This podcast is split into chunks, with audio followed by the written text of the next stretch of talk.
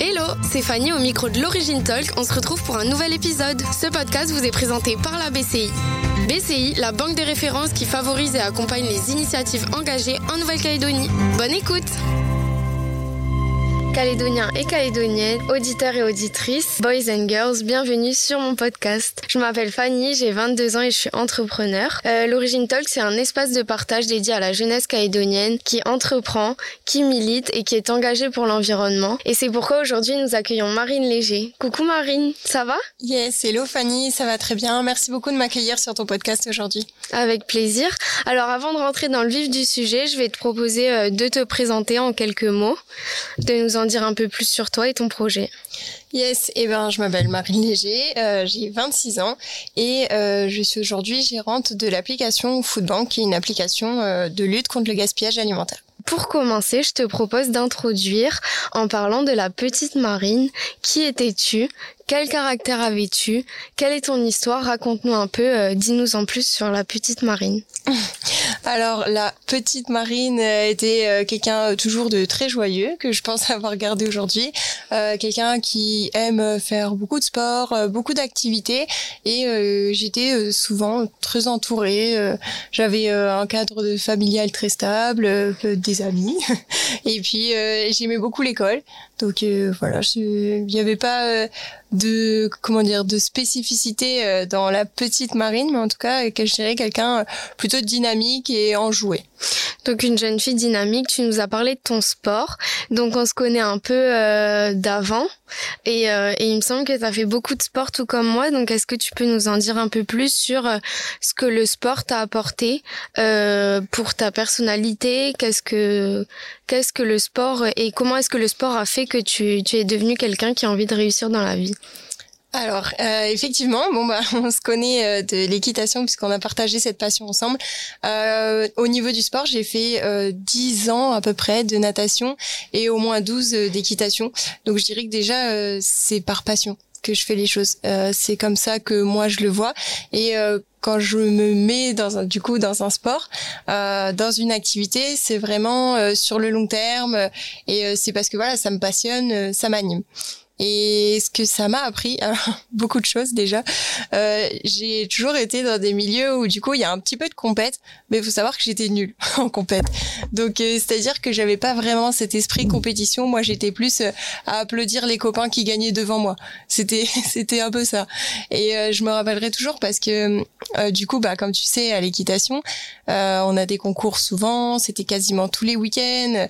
Et en fait ce que j'aimais vraiment c'était d'être avec les copains, de voir tout le monde de, de passer un bon moment, etc. Mais c'est vrai que au final, quand tu, avec le recul, j'ai jamais eu des grandes performances, jamais été très très bien classée, mais je continuais, je persévérais. Donc je dirais que ça, ça m'a appris euh, un peu la, persévérance, pas ça m'a aussi euh, appris euh, à prendre du recul par rapport à l'échec, par rapport à juste ce je sais pas comment dire vraiment, mais euh, ce serait plus euh, apprendre à justement euh, accepter l'échec. C'est ça, c'est un peu accepter l'échec et se dire bah c'est pas grave, je ferai mm. mieux le, le mois prochain, le week-end d'après, je ferai mieux. Mais voilà, donc c'était plus dans ce sens-là. Et du coup, tu nous as parlé de ton cercle familial. Donc, est-ce que tu pourrais euh, nous en dire un peu plus? Est-ce que tu as grandi dans une famille d'entrepreneurs? Euh, Est-ce que tes parents ont toujours été, euh, t'ont toujours soutenu dans ce que tu voulais faire? Est-ce que, voilà, dis-nous-en un peu plus sur cette fibre entrepreneuriale. Est-ce qu'elle est familiale? Alors, euh, effectivement, j'ai eu euh, mon papa qui est entrepreneur et euh, ma maman qui était salariée. Après, il a été entrepreneur, mais plutôt tardivement par rapport à, nous et à, nos âges. Mais effectivement, j'ai toujours moi aimé ça et donc le fait de voir leur évolution et aussi entre le fait d'être un salarié puis de passer à son compte, donc d'être euh, chef d'entreprise, euh, mais aussi euh, tout ce que ça engendre avec. Donc ça va être les difficultés, la formation, etc. Et je trouvais ça stimulant et en fait que c'était plutôt un beau challenge. Et aujourd'hui, donc il a une entreprise qui, qui fonctionne plutôt bien. Et c'est vrai qu'on moi de l'intérieur euh, je le voyais comme un, un, challenge accompli, un défi accompli, puisque c'était déjà euh, un, peu une reconversion dans le sens où avant il était salarié dans un secteur totalement différent à celui euh, actuel et bah, ça a marché quoi. Il s'est donné les moyens pour et c'est vrai que moi je me suis toujours dit ah, un jour, euh, je veux faire euh, comme mon père. Hmm. Et euh, pourtant, on n'est pas du tout dans le même secteur. Mais c'est vrai que je me disais, voilà, il, il bon, il bosse dur, c'est sûr. je veux dire, le matin, il se levait, il était au travail à 5 heures, il revenait à 19 heures.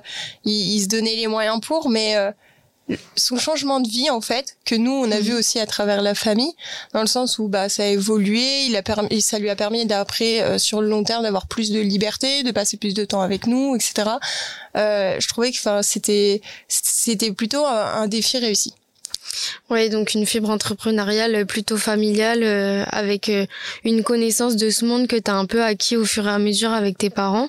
Euh, et du coup, tu as grandi en Calédonie, si je comprends bien, tu as passé ton bac et après, donc, tu, tu, tu as continué tes études. Est-ce que tu peux nous en dire plus sur ton parcours et sur bah, ce cheminement jusqu'à jusqu'à rentrer en Calédonie Raconte-nous. Avec plaisir. Alors, euh, oui, donc j'ai fait un bac, euh, j'ai fait un bac ES, donc je sais pas si c'est toujours euh, d'actualité, mais euh, j'étais euh, pas spécialement super forte en maths et j'étais trop nulle en physique, donc S c'était pas possible. Et puis L, ça m'intéressait un peu moins, donc je me suis dirigée vers ça en me disant, bah, ça restera quelque chose de généraliste. Et en fait, après ça, j'ai intégré la prépa en Nouvelle-Calédonie, donc du coup la prépa au lycée du Grand Nouméa qui s'appelle CPGE, et donc c'est une prépa pour les grandes écoles de commerce en France. Donc euh, j'ai fait euh, mon bac, puis deux ans et demi ici, puisque il faut savoir que la prépa c'est deux ans et demi par rapport à un an et huit mois en France.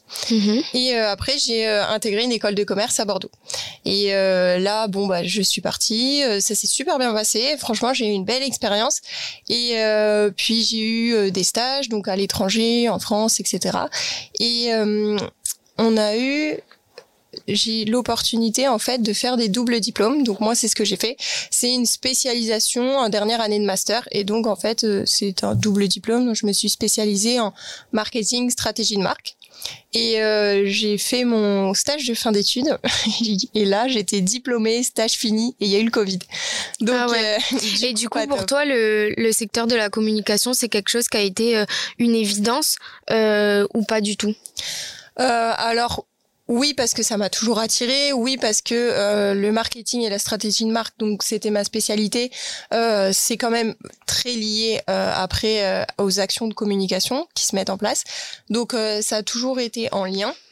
Après, je vais pas de poste en particulier en me disant demain je veux faire ça. Mm. Je sais voilà. Et c'est un peu souvent le cas des gens euh, quand on sort d'école de commerce, c'est de se dire waouh, je peux tout faire et rien faire parce que ouais, t'as l'impression au final de pas avoir appris euh, grand chose, même si tu sors d'une école euh, très généraliste et très formatrice, mais euh, t'as pas appris un métier en particulier en fait. En fait, je pense que c'est même pas, je dirais au contraire, t'as appris plein de choses, t'as appris énormément de choses, mais du coup, tu sais faire plein de choses, mais du coup, ça correspond pas à un seul métier en particulier. Et euh, c'est plus justement, on te forme à tous les métiers de l'entreprise. Donc mhm. ça, c'est super intéressant pour après quand tu montes ta boîte. Mais euh, c'est vrai qu'au début, ben, on peut avoir un petit peu de mal à, s'orienter. Et du coup, bah, comme je suis revenue avec le Covid, euh, j'avoue être revenue en me disant, il y a le Covid, je vais prendre un mois de vacances en Calédonie. Et comme ça a duré, bah, je suis restée et c'est comme ça bah, qu'en fait, euh, je, je, suis restée en Calédonie et que j'ai cherché euh, mes premiers emplois. Et, et, du coup, en fait, toi, euh, à la base, tu voulais rester en France et faire un peu d'expérience. Et qu'est-ce que ça t'a apporté de partir pour revenir? Alors, euh, énormément de choses. Déjà, on voit autre chose, euh, on rencontre des gens, on, on, même on a des cours qui sont différents. Moi, j'ai eu des cours par des des professionnels en fait. Donc c'est-à-dire que nos profs c'était vraiment des gens qui avaient des entreprises ou qui étaient employés euh, bah, dans la vie hein, de tous les jours. Et on a eu des gens hein, qui travaillaient pour les galeries Lafayette, euh, qui travaillaient vraiment pour des grandes marques, etc. Et c'était des professionnels. Donc ils avaient des retours d'expérience qui étaient hyper intéressants et qui étaient mmh. vraiment euh, réels. Et aujourd'hui, bah c'est ça m'a appris énormément de choses et quand je suis revenue je me suis dit waouh même il y a, y a plein de choses que j'ai vues en France euh, ou même à l'étranger des, des applis hein, qu'on a pu utiliser disait bah c'est normal. Demain, Mm. euh, tu prends un Uber, bah c'est normal. Ouais. Tu vas en Australie, final, tu prends un euh, Uber, bah ouais. Mais Mm. tu reviens ici, tu te dis bah non, il y a pas Uber. Ouais. Donc voilà, c'était des petites choses comme ça. Et euh, puis même, je trouve que ça apporte vraiment une ouverture d'esprit euh, d'être parti. Et quand on revient, il y a, on, a vu autre chose. Et pour toi, ça te paraissait logique de revenir pour euh, développer ton île et apporter quelque chose ici? Oui, alors euh, faut savoir que moi, du coup, dans mes études, euh, je suis allée euh, dans deux, trois pays différents euh, pour euh, mes stages. Donc, je suis Mhm. restée quatre à six mois à chaque fois. Ouais. Donc, euh, on, ça permet de s'acclimater un peu et de se dire bon bah why not? Et je me disais bah est-ce que je me verrais vivre ici ou ici? Bah non, pas spécialement. Et euh, en fait, c'est pour ça après, en revenant, je me suis dit mais c'est vraiment ici que je me sens bien, c'est ici que j'ai mon quotidien, euh, que que tout me plaît Ouais. en fait. Et donc c'est ici que j'ai envie de bah, de rester, j'ai envie de développer des choses. D'accord. Et du coup, tu rentres ici, euh, donc tu commences euh, à chercher du travail, j'imagine, et du coup, tu tombes dans ta première expérience en tant euh, que salarié. Euh, si j'ai bien compris, tu m'arrêtes hein, si je me trompe, tu enchaînes un petit peu euh, les, les, les jobs dans la communication sur, chez différentes agences.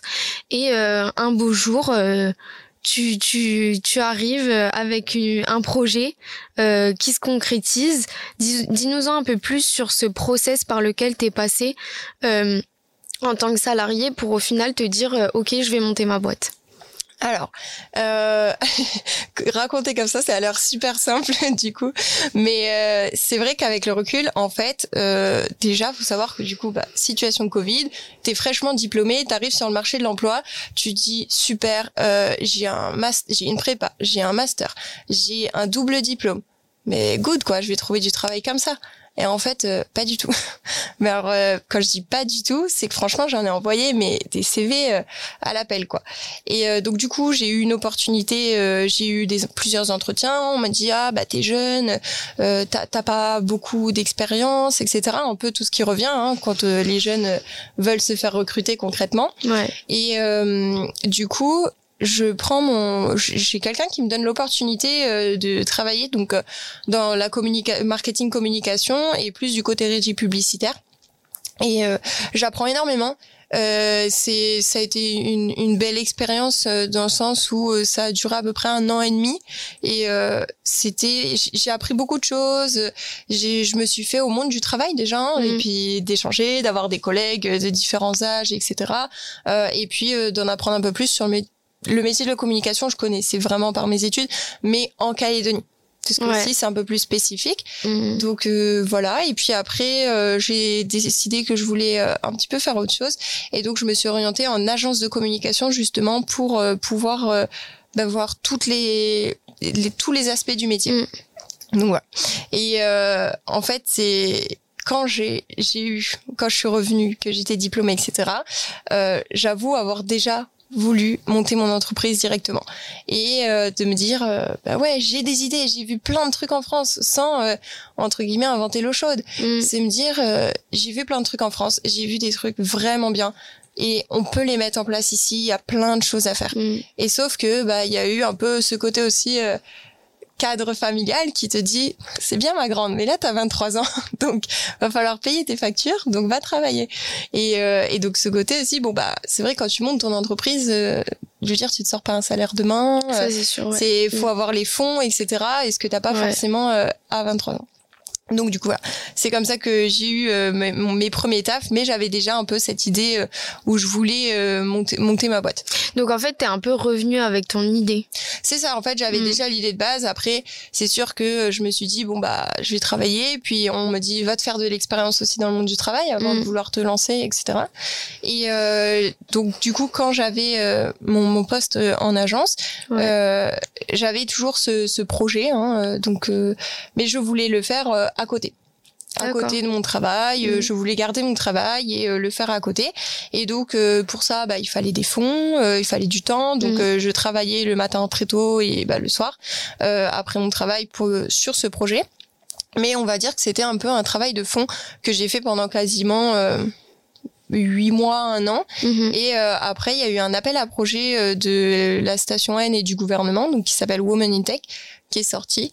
Et euh, je me suis dit euh, c'est c'est le l'occasion d'avoir euh, c'était aussi les thématiques hein, étaient liées à mon projet. Donc c'est-à-dire que il mettait en avant le développement durable le, entreprendre au féminin. Donc c'est-à-dire vraiment les femmes chefs d'entreprise femmes start-upeuses. Mm. et donc je me suis dit en fait là je peux pas mieux répondre aux critères de cet appel à projet donc on y va et go et c'était l'occasion un peu rêvée pour toi aussi de pouvoir euh, récupérer ces fonds dont tu parles euh, pour te permettre de concrétiser ton projet.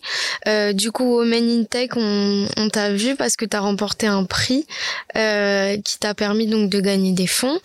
Et Foodbank est né en fait à, à partir de ce moment-là, c'est bien ça? Alors, euh, on va dire que Foodbank est né à ce moment-là euh, parce qu'effectivement, il faut savoir que quand on reçoit une subvention, donc j'ai eu le deuxième prix et donc j'ai eu une subvention de 1 million.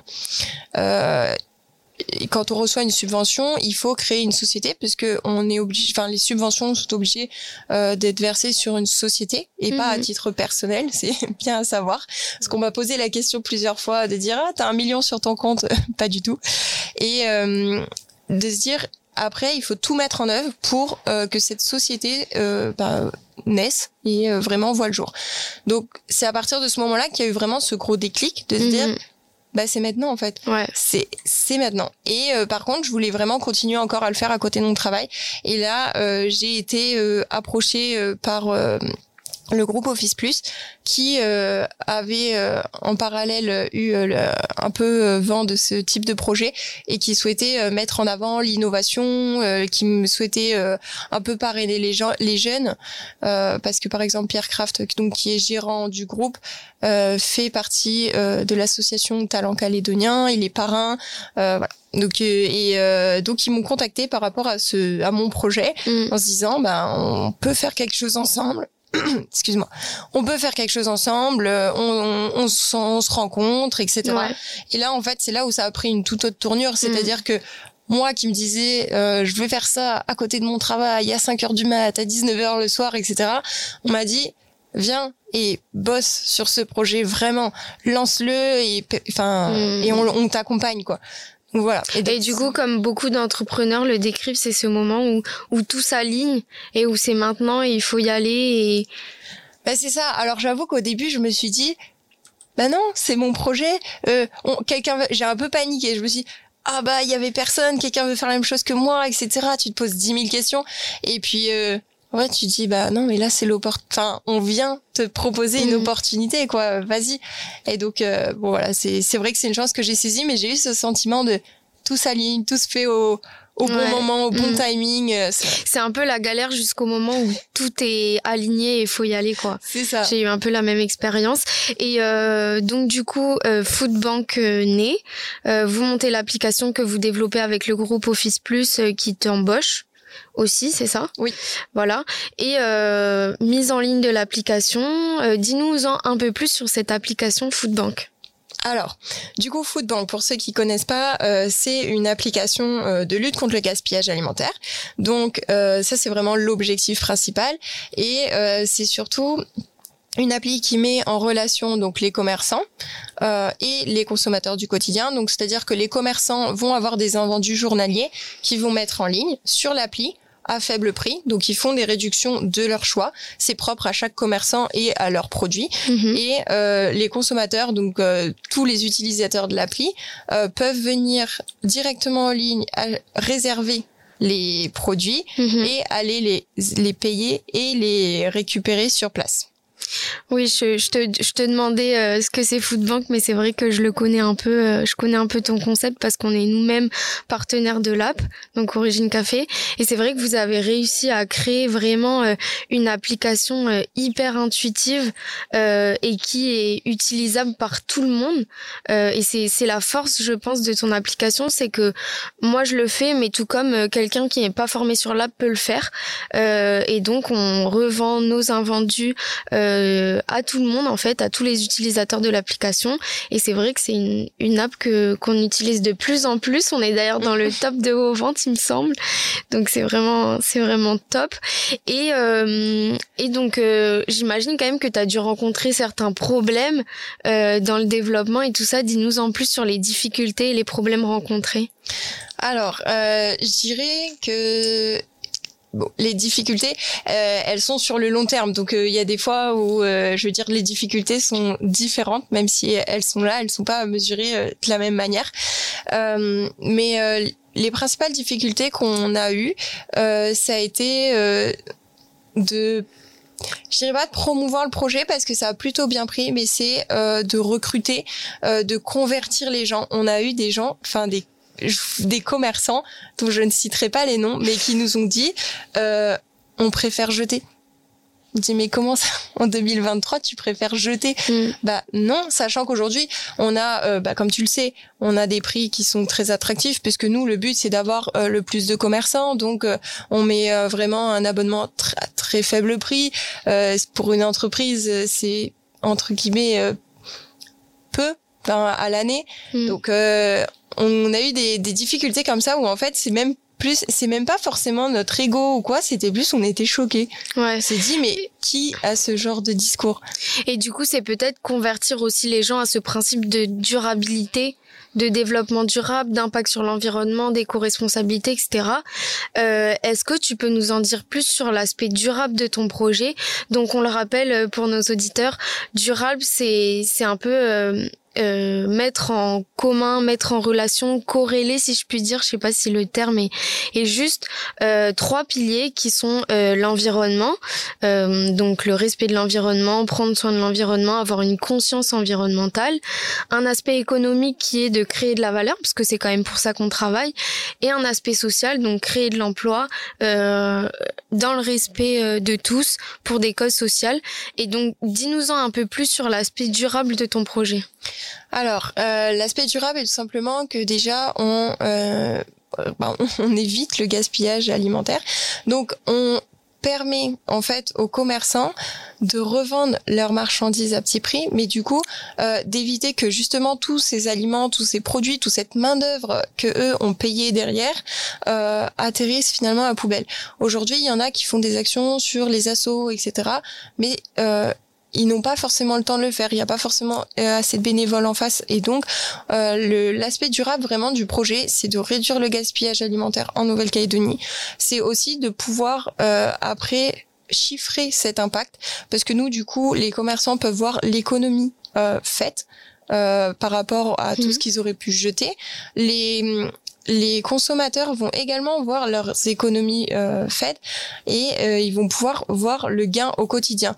On mm. a un peu cet impact aussi euh, solidaire. Donc c'est-à-dire qu'aujourd'hui on voit avec bah, l'augmentation des prix, hein, clairement la vie chère en Calédonie, que les gens se restreignent. nous on a eu des gens qui nous disaient bah, on a fait en fait des études en amont et on a eu des gens qui nous disaient clairement on ne mange plus le matin, mais on fait pas le jeûne intermittent. C'est juste qu'on n'a pas les moyens euh, mmh. de, de, de manger le matin. Donc on priorise les repas, etc. Et aujourd'hui, le but c'est de se dire au lieu de jeter, au lieu de gaspiller, mmh. euh, au lieu de faire encore des tonnes et des tonnes de déchets, euh, des frais pour les commerçants, on, ce qu'on fait, c'est que on permet à tous d'avoir un accès à la nourriture qui soit euh, bah, tout simplement euh, à petit prix, qui soit euh, même, je dirais, dans une logique aussi euh, solidaire et environnementale, puisque in fine, euh, mm. les, les, buts se rejoignent. Et il faut quand même le dire euh, par rapport au, au... En fait, c'est gagnant-gagnant parce que c'est vrai que du côté du commerçant aussi, euh, on fait un réel... Euh, on a un réel impact en revendant nos invendus parce qu'on couvre notre matière première et du coup, on n'a pas bah, de perte sèche de matière première qui, qui serait le cas si on jetait nos, nos invendus. Donc voilà. Et je voulais aussi revenir sur quelque chose, c'est par rapport au c'est une question que je me posais par rapport aux dates limites de consommation. Comment est-ce que vous gérez euh, tout cet aspect hygiène par rapport aux invendus, etc. Alors euh, justement, nous, on a fait euh, tout ce qui s'appelle des conditions générales de vente. Euh, et dans ces conditions, on a inclus tout ce qui est respect des normes, respect bah, des normes d'hygiène en général. nous, on propose l'application. Donc l'application est une mise en service euh, pour les, les commerçants, mais euh, c'est aux commerçants de faire attention à ces DLC. En fait, je dirais même pas faire attention, mais les respecter tout simplement. Et euh, c'est à la charge entre guillemets du commerçant. Maintenant, si demain devait y avoir un litige euh, par rapport à un produit vendu sur l'application, nous on peut euh, on peut intervenir euh, pour faire le lien avec le commerçant et aussi euh, voir ce qu'il en est et euh, proposer en fait des solutions. Solutions, ok. bah c'est un c'est un super projet et, et franchement j'espère que ça va continuer à se développer dans ce sens. Marine, comment est-ce que tu vois la suite? Qu'est-ce qu'on peut te souhaiter? Comment est-ce que tu aimerais évoluer avec Foodbank? Alors, euh, avec Foodbank, bah, tout simplement, euh, on aimerait avoir euh, de plus en plus de commerçants. J'avoue qu'on aimerait un petit peu avoir cette démarche qui vienne aussi du commerçant. Donc nous, on essaye, on promouvoit l'appli, on contacte, on fait, on commercialise hein, auprès des commerçants. Mais c'est vrai que on aimerait bien que les gens prennent le réflexe de se dire ah bah oui Foodbank, que ça devienne sur le long terme quelque chose de logique, quelque chose de limite pas obligatoire parce qu'on peut pas forcer les gens, mais que ce soit vraiment euh, inscrit dans, dans le collectif en se disant euh, bah oui c'est une évidence quoi. Donc c'est ça. Mhm. Après, on sait que c'est sur le long terme. Euh, on, on, propose une application, donc on, on digitalise le process, euh, ce qui est pas forcément fait sur tout en Calédonie et ça ça reste aussi un peu de l'innovation et ça s'accompagne donc mhm. aujourd'hui nous on accompagne on fait de la formation aux commerçants par rapport à notre appli, par rapport à la gestion, etc. On essaie de les aider aussi sur la communication. Mais voilà, pour euh, la suite, on aimerait euh, justement euh, que ça s'inscrive vraiment dans dans une évidence et un peu dans une logique environnementale, surtout de la part des commerçants, puisqu'on a déjà les, les utilisateurs qui sont au rendez-vous et même plus qu'au rendez-vous puisqu'on a déjà 6000 6000 comptes inscrits sur l'application en deux mois donc c'est énorme. énorme. Mm, mm. Et mm, et toi, personnellement, qu'est-ce que tu veux faire euh, après? Euh, Alors moi, j'aimerais, euh, par rapport à Foodbank, après pouvoir développer le projet et quand je dis développer le projet, c'est plus que ce qu'il en est aujourd'hui. Et on aimerait pouvoir aider les, les, associations et donc faire tout un process pour justement reverser, reverser ou même si des invendus ne sont pas ne sont pas euh, bah, vendus sur l'appli euh, pour x ou y raison, euh, bah, peut-être les redonner à, une asso, à la banque alimentaire ou autre. Donc voilà. Après, effectivement, ça c'est beaucoup plus sur le long terme. ça demande des développements de l'appli. c'est c'est beaucoup de travail supplémentaire, mais in fine, on aimerait bien pour pouvoir justement participer à cette action environnementale et solidaire. Et, et donc, pour clôturer, euh, on parle souvent de, de trust the process. Je sais pas si tu as entendu un peu. Et toi, quel a été ton process, quel a été ton parcours personnel intérieur pour en venir à monter ta boîte et qu'est-ce que tu pourrais conseiller à tous les jeunes qui veulent se lancer euh, Qu'est-ce que ça t'a apporté Par quelles émotions est-ce que t'es passé Et aujourd'hui, euh, voilà, partage ton expérience un peu euh, intérieure, quoi, si je puis dire, en tant que personne. Alors, euh, je dirais que effectivement, euh, ça peut être. Euh, alors, c'est c'est une belle aventure déjà, mais c'est vrai que ça, il y a des hauts, des bas. des des fois, ça peut être des moments de doute. Et donc, je dirais, moi, si j'avais un conseil, et c'est ce qui m'a aidé aujourd'hui, c'est de s'entourer. C'est-à-dire que je me suis entourée par, ben déjà la démarche de l'appel à projet. Je me suis entourée la, la base, hein, euh, les, la famille, les amis, parce que quand on doute ou autre, et même je sais pas si toi tu l'as eu, mais je pense que franchement tout entrepreneur a ça. Quand on est dans un projet, on est tellement à fond dedans que soit on n'en parle pas du tout parce qu'on est trop en mode faut que ça reste secret, euh, mm. etc. Ou soit on en parle à fond. Mm. Et du coup, ben, moi j'étais un peu mitigée et j'en parlais pas du tout au début et je me suis dit, euh, quelqu'un m'a dit en fait, parle-en parle-en, les gens ils sont là pour t'aider et aussi il y a quelqu'un qui m'a dit tu sais, les gens, enfin, même s'ils ont l'idée, ça veut pas dire qu'ils le mettront en place. Ça, même si c'est une bonne idée, faut pouvoir le faire. Et c'est vrai que tout le mm. monde ne devient pas entrepreneur, faut le dire quand même.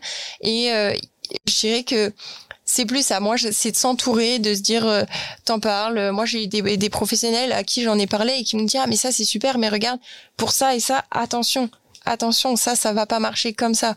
Et parce que des fois, on se dit sur le papier, euh, nickel, une petite ligne, ça va tout droit, ça roule. Pas du tout. Donc euh, voilà, c'est un peu des hauts, des bas et il faut s'accrocher, mais euh, moi je dirais euh, que si ça reste une belle aventure.